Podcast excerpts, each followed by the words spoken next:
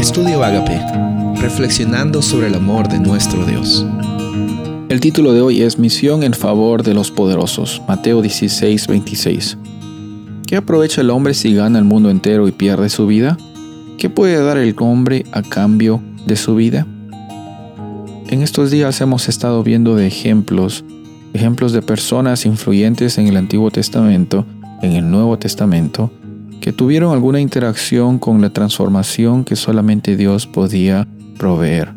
Personajes como reyes, como Nabucodonosor, eh, generales de ejércitos como Naamán, personas eh, letradas eh, teológicamente como Nicodemo, personajes como el joven rico que lastimosamente en la interacción que, que tuvo este personaje con Jesús se dio cuenta que la prioridad más importante para él eran sus riquezas y también encontramos eh, José de Arimatea como un ejemplo en el cual eh, nos muestra la atención que Jesús prestaba hacia todas las personas sin distinción y sin buscar algo a cambio.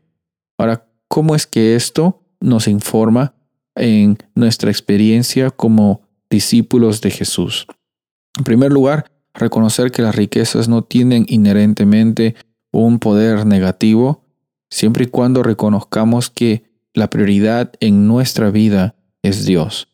Es bueno tener planes, es bueno desarrollar nuestras habilidades, tener algún tipo de negocio, salir adelante en esta vida, pero reconocemos, como hemos leído en el versículo del principio, que no podemos ganar el mundo, pero este mundo se va a ir en algún momento.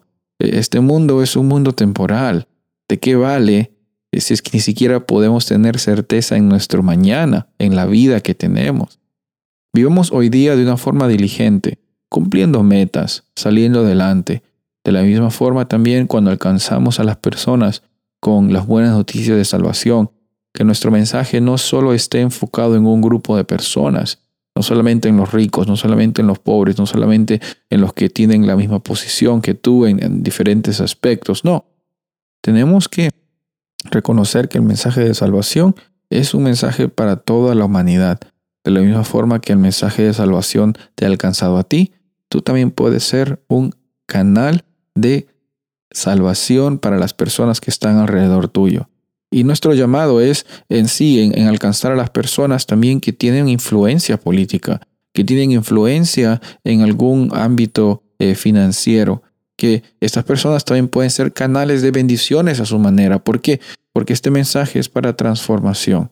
Que no se trate sin embargo, nuestra interacción con los ricos o con los poderosos en una oportunidad para que ellos nos den dinero y para que con eso pues eh, hagamos grandes cosas. No, no busquemos eh, ese beneficio porque en realidad eso viene como parte de, de una consecuencia natural que cada persona tiene en su caminar con Dios. De la misma forma contigo, de la misma forma conmigo. Que Dios nos acompañe en cada momento para que con sabiduría siempre seamos testigos y seamos embajadores de este reino de los cielos. Soy el pastor Rubén Casabona y deseo que tengas un día bendecido.